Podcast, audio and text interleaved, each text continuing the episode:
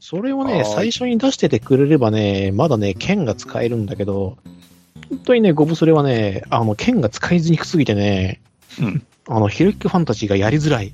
装備として。本当にこれだけはね、マジでわからない。あの、制作者はなんでこんなにこっちを強くしてるのかがわかんないっていう。消耗品としてボンボン使っていくっていう形にもなってないもんね。そうなんですよね。高いですしね。うん。うん。あの、原作っていうか、そっちを考えるんだったら、どんどこどんどこ、次から次、次から次って武器をどっかい引っ返して、どんどん使っていくっていうんだったらまだわかるんだけどね。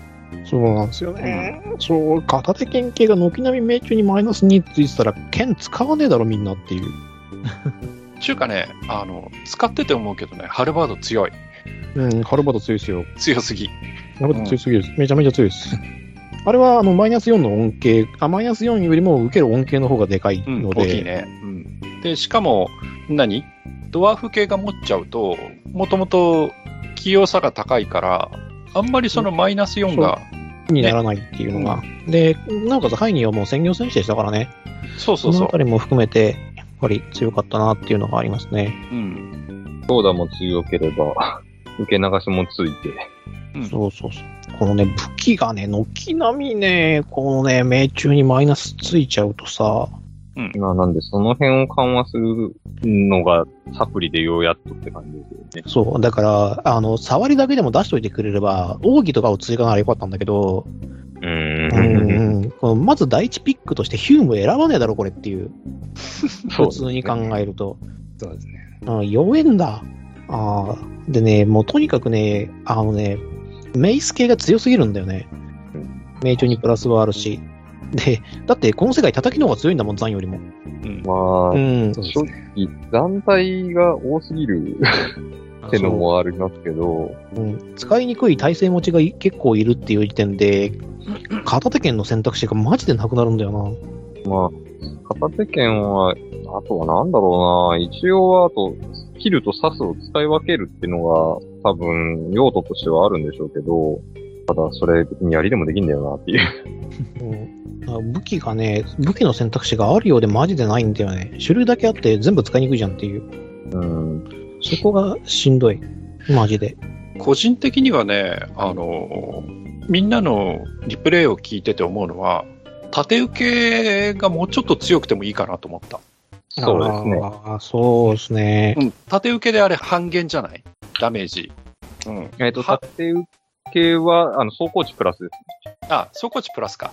縦受けの分、その、縦の、その修正値ですね。縦、んあの、受け値でうん、走行がさらにプラスされるんで、うん。まあまあ強いっちゃ強いですね。うんだけど、もう、もうちょっとダメージ減ってもいいような気するんだよね、縦受けだと。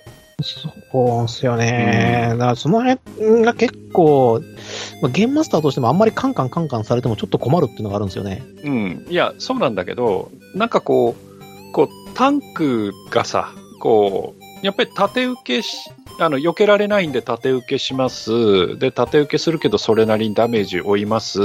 何回か受けてると、あ、ちょっとしんどくなってきた。じゃあヒールします。っていう形にどうしてもなるじゃない？はいはい、なりますね。うん。いや、それは、それはそれで、あの、正しいタンクなんだろうけど、なんかもうちょっとなんか、縦受けと、その、要は完全回避と縦受けの、その、ダメージ差っていうのがものすごく大きい気がして。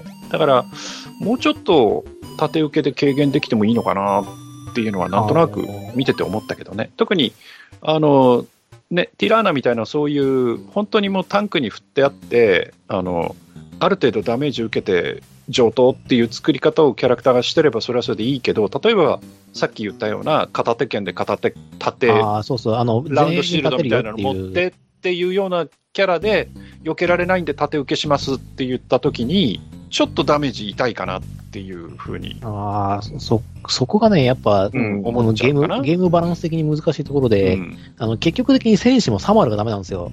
うん盾なら盾受け、その、鎧を取って、盾を取って、えーと、HP 増強を取っちゃえば、うんカチカチなんですよ。このルール的には。でも、ほら、あの、どっちかっていうと、その素人の考える剣士って、盾持ってて、そう、剣持ってて、そう、ローレシアになりたいんですよね。そう。で、盾で、こう、いなすなり、こう、受けるなりしながら片手剣でえいやってやっつけるっていうのが、やっぱり一つのこうスタンダードなスタンダード、形があるわけじゃない。スタンダードポジションで、で、でうんダメージ出したければ両手持ちの剣を使ってくださいねっていう、そうそうそうそう。っていうのがあるとは思うんですよ。うんたた確かにそれはめちゃくちゃ正しくて、うん。あの、なんですけど、やっぱね、それはね、やっぱサマルへの道なんですよね。うん。難しい。そうなっちゃうんだよね結そう、局ねさそう、結局やっぱ技能ポイントが足らない、あの、スキルポイントが足らないっていう。いやーだから、あの、それこそ MMO なんか、あの、自分のやってたラグナルクなんかもそうなんだけど、あの、平均的にやろうとするととにかく辛くって、辛いっすね。特化するっていうことが、なんかこ大事なんです。大事っていうか、う、その、近道みたいな感じになっちゃうのがね、どいうや、それしてもね、はそれでどうなのよって。多分、あのーなんだ、しちっちゃい盾、小型盾の方のイメージとしては、あの、受け流しそうそうそを足すっていう、う。うん。なので二刀流取って、片手剣と、その、なんだ、縦の方の受け流しの値足して、回避をよりやりやすくするっていうような、うんうん多分そんなニュアンスの方が強いんだと思うんですよ、このゲーム。うんいや、だとしてもただ二刀流が死んでるから、うん二刀流死んでますからね。そう、あの、取る意味がないんだよな。スキルポイントもったいなすぎるもん、あれ。でも、そ、そうです。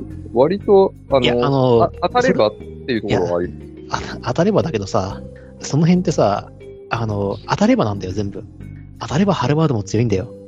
えーで、そのね、当たる確率をね、明確に下げられちゃってるから、てか何がクソかっていうと、だから片手剣二刀流がマジでクソだっていう話なんだよ。まあ確かに、それは、それはまあまあまあまあ。うん。で片手剣二刀流ができなかったらなんで二刀流するの？って、メイスの二刀流するの？超かっこ悪くねっていう。だから、その二刀流はね、ものすごいなんかね、ちゃんとやって入れてほしいなっていう。だから、その、まず、あの、選ぶ意味がないっていう、っていうのが、このゲームのその無駄な部分がすごく多くて、かつ、命中プラスのそのスリングスタッフが強すぎるんだよな。で、そのくせにその破裂を否定するんだったら、そんなメイクするなよっていうふうに思っちゃうんだよな。まあ、あ、スリングスタッフは確かに強い。そうそう、だからスリングスタッフが強すぎるんだから、スリングスタッフの多さ上げりゃいいんだよ。だから、なんて言うんだっけ？ちょっと用語忘れちゃったけど、そのゲームシステムの、なんていうかな、穴というか、ゲームシステムでここ強いね、ここ弱いねっていうのを分析した上で、じゃあ、このゲームはこのキャラクター作っとけば強いよね、みたいにして、キャラクターを作っちゃうっていうのは、TRPG の楽しみ方としてはなんかちょっと違うなっていう気がしちゃうんだよね。だから、できるだけそういうことができないように、こう、まあ難しいことなんだろうけど、どのキャラクター、どの職業でもある程度、こう、まあまあ、遊べる？使える？っていう風にやっぱりなってないと、ちょっとしんどいかなっていうふうには思ったりはするけどね。そうなんですよね。当たりやすい武器は命中、あ、じゃあ威力下げてとかそういうんだったら、まだ。扱いやすい武器になってますよとか、剣だったらあの一撃が重いよとか。そう、あと、なんかそのメイスにしても、例えばあの、強打叩きがなくてよかったんですよね。それはわかる。なって、えダメージ出すんだったらっていうのがあったりとか、そういう選択肢がないまま、もう基本的に片手でやるんだったら、あの、ヘビーメイス一択なんですよ、片手武器って。武器のデータ見ちゃうと。で、二刀流選ぶんだったら、じゃあヘビーメイス二刀流がいいよねっていう。いや、本当にそうなんですよ。あの、古き良きイニシエンスタイルの、あの、ショートソード二刀流の盗賊とかっていうのは、あの、ロマンですらないです。自殺願望者としか思わないです。作るにしても。だいぶ使いづらいですからね。いや、使いづらいというか、その、なんだろう、あ俺だったらパーティーに入れないもん。ななんかそう何、何度か言ってるんだけど、そのパーティーを組む意味がない連中と組む意味がないから、多分やっててすげえイライラすると思うよ。ねちょろっと前に出てさ、で、別にダメージ食らうわけでもなく、ダメージを与えるわけでもなく、サイコロ振ってるだけの人間がそこにいるわけですよ。でも人数補正的に難易度が跳ね上がってて、他のパーティーメンバーにただの幸せがいってるっていう状況になりかねないから、うんだからね、良くない。でもね、それをその、プレイヤーのキャラメイクのせいにはできないからね。できないです。もうルールが悪いんで。うん。だって、その人は盗賊で、その、二刀流、うん、ねそれがやりたくてやってるやりたくてっていうふうに。で、しかもそれ別に、そんなに突飛なキャラではなく、うん。割とスタンダードな、その何、戦闘系の盗賊キャラのスタイルなんで、全然いいと思うんですけど、それができないと。なんかね、それだったらもう二刀流を消しときゃいいのにっていうふうに思っちゃうんですよね。そのぐらい本当に、あの、技能に無駄が多いです。てか、使える使えないがね、激しくすぎて、うん。うーん、そうですね。選択の幅があまりない。ないです。だったら、そう、うん、難しいな。そう、な簡単にしようとは思ってるからあれなんですけど、強い技能はスキルポイントを余分に必要とか、とかじゃない限りは、う。うまあ、そうすると、このお手軽さがなくなっちゃうから、また違うんだろうけど、あとは、実はその片手剣にはその武器がいっぱいあって、いろんな選択肢が取れるんで、こういうのがありますよって、だから刀ちょっと使いにくくしてあります、刀っていうかその片手剣使いにくくしてありますよっていうのだったらいいんだけど、追加ルール出ちゃってるからすげえバランス悪くて、追加ルール見てないんだよな、俺。買ってないし。うん。うん。で、まあ、ちょこちょこ面白いところはあるんですけど、ただちょっとね、ネタに振りすぎてるところがあるとか、使いにくかったりとか、これちょっと強すぎないかっていうところがあるので、うん。で、あとですね、追加魔法がね、壊滅的に使いにくにくいっていう、あ、そうなんだ。はい。あの、魔法使いをやるには、武器を追加したせいで、なくなってしまったというか。おうあの、武器の方がめちゃくちゃ強いんですよ。武器。武器っていうか、まあ、いわゆるその戦士のパッシブスキルとうんアクティブスキルが追加されてるんですよ。はいはいはい。で、パッシブも強いし、アクティブも強いのもあるし、まあ、もちろん使いにくいのもありますよ。うん ただまあ、ラグナでいうとこのソーズマンのパッシブが結構揃ってるんで、うん。はいはいはい。うん。バッシュ、ソードマスタリーあたりは絶対使うじゃないですか。うんうん。でそのあたりが揃ってるから、あの、戦士系はね、結構底上げがされちゃってるんですよ。うんうんうん。で、ただ、あの、追加呪文ってあるんですけど、はい。あの、ウィザードとか、えっ、と、政治とかになるため、政治になれば使えるみたいな、うんうん。あの、魔法があるんですけど、それが、軒並み、フレームピラーぐらい使いにくいです。フロストノバぐらい使いにくいです。フロストのバー死にスキル。はいはいはい。うんだから、あの、ハイスキルのフロストダイバーとかの、フロストダイバーと、あの、ファイヤーウォールが結局最強なんです。あの、ヘブンズドライブないんですよ。そうか。はい。カグアイマもないんです。ごめんね。あの、ラグナロクわかんない人ごめんね。うんちょっとね、なんか、やれることは多くなったんですけど、あの、多分作者の意向が入ってるのか、ちょっとね、元ネタが透ける、透けて、それを、あの、ゲームに落とし込んでるんで、バランス悪いみたいなのが、結構ありますねなるほどね。はあネタ大集合みたいそうっすかになって。魔法の武器のドラゴンロアを笑いました。うんあ、ロアカノンか。あの、5人揃ってバーンってやつね。あの、10連じゃない。そうそうそうなんで、ちょっとね、あのー本来の、こう、お手軽さからだいぶ離れて、なんか、ただ使いにくいルールが増えたなっていうのが感想なんでね、もったいねえなって。そうなんだ。もっと昔自社、自社でやってた、その分かりやすいソードワールドっていうルール、ちゃんと、あの、パクれとは言わないけど、ベースにしちゃえばよかったのにと思って。あれ人間最強なんで、ソードワールドっていうルールは。それこそ人間は、なんだろう、技能点をもう少しさ最初から多くもらえるとか。ああ、そうだね。技能点多く、うん、技能点多くもらえるでいいと思う。正直 20, 20点ぐらい上げてもいいよ。なんかその辺で、うん、まあ、うん生徒技能に差が差があるんだから、その辺にプラス上げてカスタムしやすくしてあげればいいのにっていうのは思いました。うん。確かにね。技能を多く持ってるのはいいかもね。どうせ、そのほら、上の技能取れないから、てか、レベル3にできないから、技能は。ね。多くの技能を持ってるっていう方が、全然いいだろうね。だって基礎能力で差がありまくるんだもん。でカスタムでいろいろやれば、まだ特化もできるし、そうそうそうそう。それこそね、盾と剣と鎧を取ってみたいなことができるから、うん、さすがにね、全部が2ぐらいあれば、まあまあやれなくはないでしょ。全然やれるやれるやれる、ローレできる。であとはその、ぶあの、武器と防具のその、グレードアップもできるから、そうそれで、そのローレ化ができる。やっぱ初期のその、設定で、レベル2まで伸ばしてあるんだったら、使えるみたいな技能結構あるからね。それか、あれか。あの、習得のせ経験点が低いから、とか、例えばやる、やるとしたら、成長点の、あの、基本的に冒険者技能5で処方習得とかじゃないですか。それが3になるとか、同じとか。なんかその辺で何かしら下駄履かしてあげないと、なんかなーって感じがしますよね。そう、人間が弱いっていう。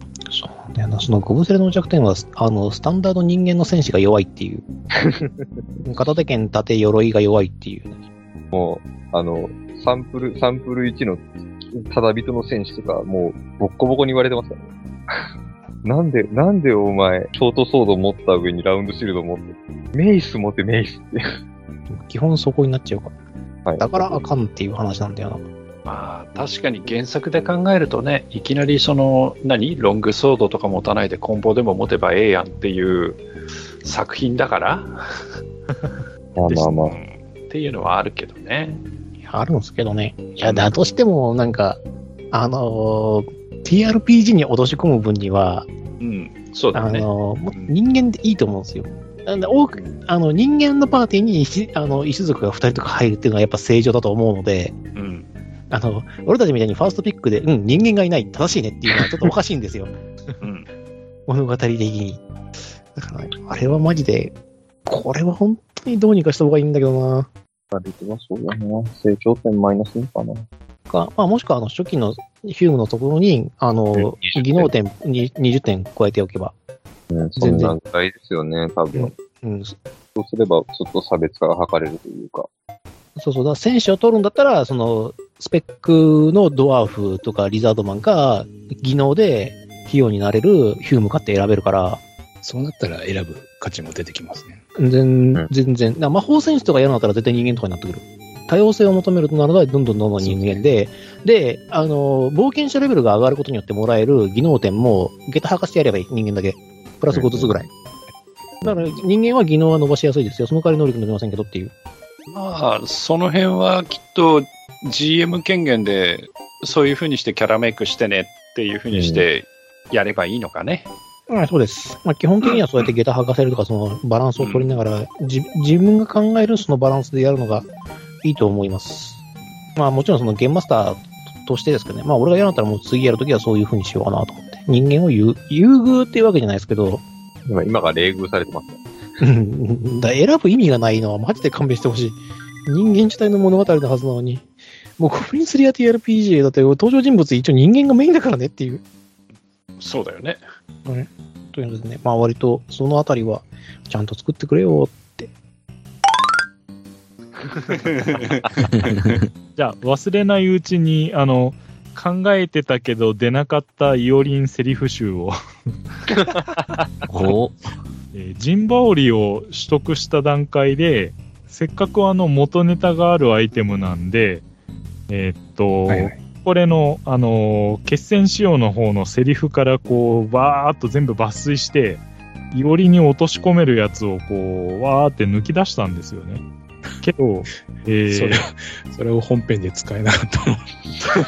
ロール上で、えっと、多分一個だけ使えたのが、えっと、最後のカロンに、えー喧嘩を売るバーニーに、っていうか、違う、寝返るっていう話をしたあに、ーはいはい。あの、何をやってるでござるか、マジで切り落とされたいでござるかって言ったのが、それなんですよね。あ、そうなんだ。そう。ただ、元ネタって分かりにくいから、えー、さあ今日も頑張ってアウトレイジーでござるよとか、多分元が分かってて、しかも変えてるから分かりにくいんですよ。なるほど。はい。そう。だから、えー、結局日の目を見ないまま、えー、埋もれてました。ちなみに使うことはなかったんだけど、あの、ハイニーがトマホークを、まあ、あの、ファンネルになっちゃったんで、あの、使わなくなっちゃったんだけど、そうなる前に、あの、トマホークをもし投げるっていう場面があったとしたら、その時はちょっと栄唱入れようかなとは思ってたけどね。で、あの、ゲッタートマホーク、ブーメランって言って投げようかなと思ってたんだけど、うん。はい。あの、切るとこは注意してくださいね、ちゃんと。そうそうそう。あと、月とターで。そうそうそう。それはね、やろうかなと思ったんだけどね。それをまあ結局やらずじまいだったね。うんまあそんなこともあるってことで。最最終戦で破裂の特別栄唱を用意してたけど、破裂を最終戦レベルで使う機会がまずないっていうね。みんないろいろ考えてたんだな。反対戦だったしね。しかし、ダッチャーさんはハースのどこにそんなに感銘を受けたんだろう。あのチームの。いや、あの、ネットフリックスの番組見たんです。ああ、そっちを見たのね。はい。あーはーはそれで、結構あの、グロージャンが、かわいそうな扱い受けてるじゃないですか。ーまあ。結構チームのみんなからバカにされて、ちょっとかわいそうになるな、応援してあげたいなっていう気分になりまして。今、インディーかな？うん。そうですね。そうですか。はい。なので、えっ、と、そこで、あの名前が決定されたことにより、まあ最終装備が、あの、オープニングラップになる。オープニングになった。うん まああれ、一応ね、元ネタ系っていうか、今回は、その、あの、ほとんど出てくるアイテムっていうか、その武具に関しては、あの、曲の名前とかにしようかなって思ってたんだよね、最初の頃は。うん。それでトゥルースか。確かに。です。だからトゥルースにしてます。うん。ああ、もうだから F1 といえばもうあれでしょっていう。まあね。はい。で、まあ、実際その語呂もいいですしね。ヴァンパイアをキラーするっていう意味でも、そのトゥルースって意味が、なかなかエッジが効いてていいじゃないですか。うん。なんで、えっ、と、まあ、そうやって作ったんですよね。でまあ、確かその、ハニワタにも話したけど、あれは、えーと、なんだっけ、トゥルースは一応全部アルミっていうか、ジュラルミンでできてるんで、うん。えーで、ジュラルミンとカーボンかな？カーボンで作ってやるっていう設定があるんで、クソ軽いっていう。はい完全に F1 マシンになってますよっていう。うん。でそれをなんとか真似て作ったのが、あの、オープニングラップなんで、はい。まあ、その辺の技術が継承してたりとか、あとはなんだろうな、歌で言うと、なんか一応、プレッシャーか、そうだね。あの、両手用武器のあの、ペナルティ補正のやつ。プレッシャーも、えっ、と、悪魔城から、悪魔城の曲名から入ってるし、アミュレット・ワーク・エリアスも、あれも悪魔城から、アクエリアスから取ってる。サントラがなんかのそのタイトルを全部乗っけてて、で、一番最初の碑文かなんかのところにほぼほぼ載ってて、みたいな。そう、それ以外に載ってない、えっ、と、曲名は、アイテムの方に回してある。プレッシャー、アクエリアス、あと一個なんだっけな。えっと、何でしたっけ？えっと、力士が来た、あの、ベスト。あ、えっ、と、マットフォレストだ。マットフォレスト。マットフォレストね。はい。うん。それも全部だから曲名から取ってたりっていう。今頭の中で鳴っちゃったよ。なるでしょ。なるなる。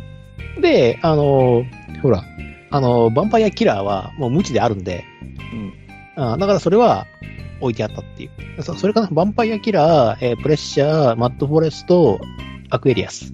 この4つが碑文に書かれてない悪魔城の曲。ああ、そうだ。一個聞きたかったのが、ルナさんどこ行ったんですか？ルナ？えっと、一番最初のエルフ、力士の。ああ、ああ、ああ、そうそう、全然忘れてた。あの子はね、あのね、迷いに迷ってね、今はあそこにいるよ。あの、浅井村にいるよ。あの、方向音痴の子なんで。で、最終的に西に向かえばいいのねって言って、有利の故郷の方に向かいます。東の方へ。東へ。そう、東へ行くっていう。あの、東方見聞録するんで、彼女は、結局。ええな。まあ、完全にモーゼラと逆方向とから90度違う方向に行こうとしたら、そうそうそうそう。まあ、あれはね、あの、ネタで作って、で、まあ、お助けキャラにできればいいなっていう感じで一回登場させただけなんで。あれって元ネタルナインバースですか？いや、違うよ。ああれ、リナインバースじゃないよ。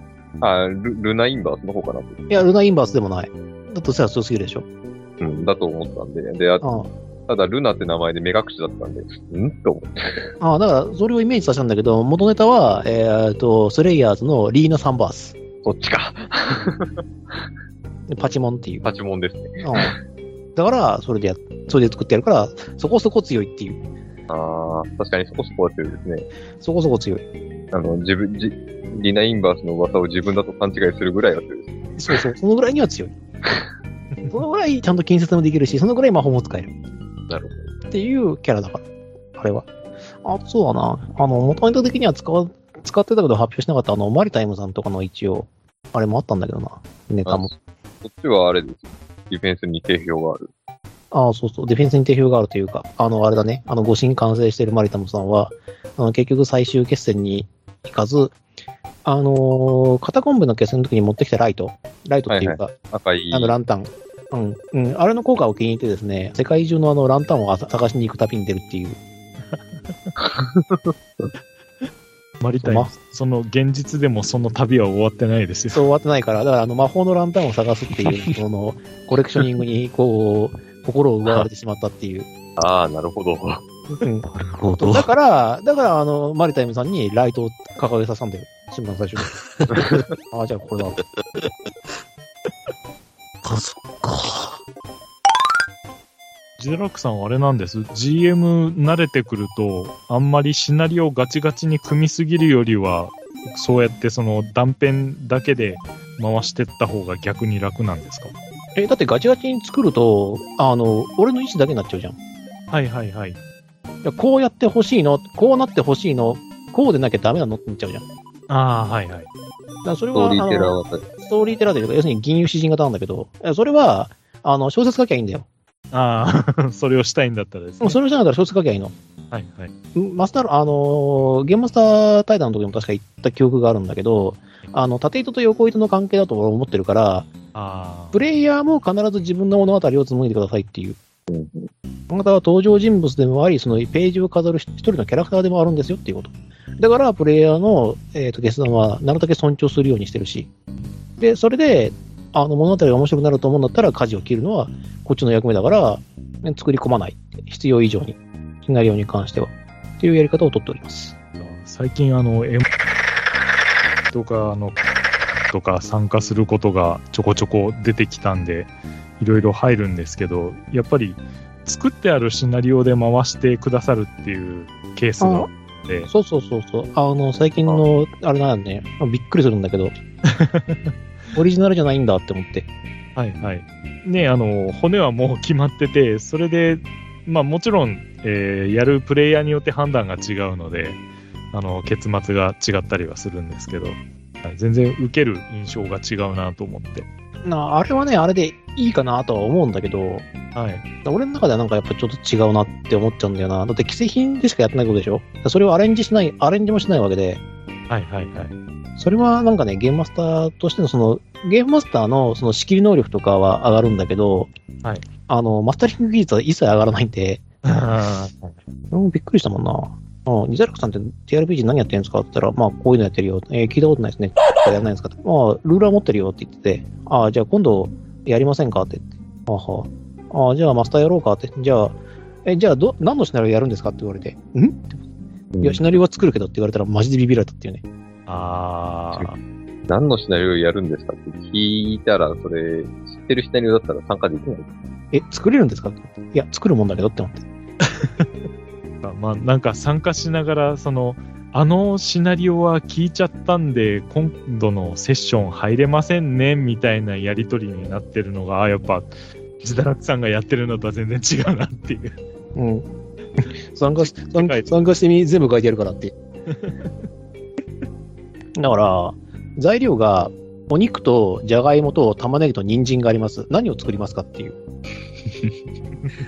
いろいろ作れます。まあ カレーじゃ、あカレーとか肉じゃがとか、まあいろいろですね。そうそうそう、シチューとかになるでしょ？だから、うんそこで、あの、俺は炒め物作ったりするわけよ。あだから、ジャーマンポテト風にして全部、全部揚げて。あの、ニンニク効かせた炒め物に一回しちゃって、ガッてしちゃって、で、これ食えよっていうふうに言うわけ。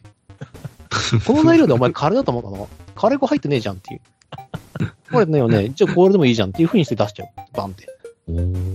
うん。あ味付けとかその素材のやり方。角度を変えれば全然。そういった意味で分解すればいいってこと。シナリオを。自分が好きな話っていうのを、どこが好きかっていうのを分解していくと、ここが好きなんだな。で、こことここが繋がってるから面白いんだなっていうのが分かるようになるから、そうやってシナリオを作ると、割と分かりやすいっていうか、自分の好きな部分っていうのが分かってくる。でしょ？だから例えば俺がその、あの、既存のシナリオやってくださいって言われたら、俺結構変えるよ。中。あうん。最終的にはこういう帰結にするけど、っていうここは全部書いてやろうっていう。ー一回通ったことがある人でも、え、これ何ってなって、う。もうん普通に参加できますね。そう、同じシナリオだと思ったら全然違うよっていう。それぐらい応用が効かないと、なんか、結局、えーシナリオをどんどん消費してっちゃって、次、あの、誰々さんがまた新作を配信するまで待ってるみたいになるのって違うなって最近思って。あそうなんだよ。で、しかもやっぱその発表する作品って完成度が高いものじゃなきゃいけないから、はい。うん。それこそなんだろう。あの、ゲームブックみたいに、はいはい。ちゃんともうバーって、でいろんなことに対してこういう風にしてますよみたいなことを書かなきゃなんないから、ああ、はい、はい。すげえ大変なんだよ。ですよね。うん。だから俺がもしシナリオ出したら、ここはアドリブでって言ったらすげえ埋まると思う。ここはアドリブで、ここはアドリブで、ここはアドリブで、ここはアドリブで。素晴らしいプレイヤーの何々さんだったらこの問題解決できると思いますが、そういう投げ方をする。従来のシナリオを期待してる人には、なんだこれみたいな商品になる。そうそうそうそう、そうそういうものを、あの、ぶち上げる。いや、あの、改変っていうか、その、最初から与えられてるものをなぞって遊んで何が楽しいんだろうね。ああだだったらゲームブックやってるよっていう。こっちの方が面白いぞ。14円いけ。そう、14円いけっていうね、話になるから。か結局だからテーブルトークとしての魅力を、なんだろうな。ああ、だから、苦労と楽しさって表裏一体だから、まあ、それはね。う。うんん。どんな釣りもそうだけど、結局困難なことに挑戦してるから楽しいんであって、ゲームマスタリングも結局そうなんだよね。まあ難しいと言われてるけど、結局やってみたらそんな大したことないんだけど、やってるその苦労に対して、あの、みんなが驚いてくれたりとかしてることに対して、こっちは喜びを感じてるわけよ。だから、その、与えられたしね、そのままやるだけだったら仕事じゃねえかって俺思っちゃうから、もう絶対できねえんだよな。うん。ERPG 老害なめんなよっていう。割とね、その辺をね、ちょっとね、メーカー側もね、推奨っていうか、認めちゃってる部分があるからね、やりやすいから、ゲームマスターを増やしたいっていう意思があるから、メーカー側も。うん、まあ、最初はそれでもいいと思うんだ。最初は全然それでいい。うんっていうか、あの、えーと、サンプルシナリオとかをやるべき。ちゃんとできてるからう。んで、そこから、いろんなものを学んでいけばいいっていうこと。うん。で、ななんかね、あの、い確か前回言った気がするんですけど、なんか、マスターとカッカがいるときに言った気がするんですけど、あ、そうだそうだ、お手洗い、お手洗いの時にも、えー、お便りの時にもらった返事で言ったんですけど、あの、俺らから年代から全部上って、全部、あの、マスタリングが全部独学なんですよ。だから、これが合ってる、これが正しいとかっていう正規のルートでやってないから、そういった意味ではめっちゃ尖った人材たちがいっぱい揃ってるんだけど、いや、それは別に今でもやっていいと思うけどね。そうそうそう。だから、それはやってていいっていうふうに思うんで、うん。うん。だから、その閣下とかは正規のその教育をちゃんと受けてるから、ちゃんと作っちゃうんですよ。うん。いや、ただね、素人の作ったシナリオで遊ぶのもそれはそれで楽しいじゃないのよ。うん。そうだよ。俺なんて本当にど素人なんだから。そう思うけどね。まあ、というわけで、お尻の方が楽しいらしいぞ。あ、違う、オリジだ。オリジナルしてるですね。だから、その辺を、その、出来上がったキャラクターに対してカスタマイズできるっていうのが楽しいんで、うんうん既存シナリオであっても。というわけで、あの、はい。そんなわけです。どんなよくわわけ？ですかかんないけど、よくわかんないじゃないですか。ね、その、えー出せない音源だけでももう1時間半以上喋ってるっていうね。そうそうそうそうう。ん。特にね、中盤のね、うし後ろのあたりがだいぶ怪しい。やばいやばいやばい。やばいやつなんで。やばいやばいやばい。うんやべえやつなんで。まあね、俺のその TRPG 論とかは結構老害の考え方なのかもしれないんで、うんアイデア出してみても面白いかもしれないですけどね。まあ、じゃあ、えー、し終わりますか。わかりましょう。あの、何か最後に言っとくことがあれば、大丈夫ですか？皆さん。大丈夫ですか？大丈夫ですか？これが最後の機会かもしれませんよ。最後ではないと思うけどね。うん、まあでも、あれなんでしょ？あのーここにいるみんなはなんか、それなりにたまにチャットも進んでるみたいだし、やめる気はさらさらないんでしょ？きっと。これでね。まあ、きっと、あの、大ボスさんがまたゲームマスターしてくれるんで、うん。まあ本体の方はちょっとわからんけどね。本体の方がね、まだまあ、わかんないですからね。うん。なんせ集まらないからね。うん。そうなんですよ。まあまあまあ、そんなわけで、はい。あの、お疲れ様でした。お疲れ様でした。お疲れ様でした。ありがとうございました。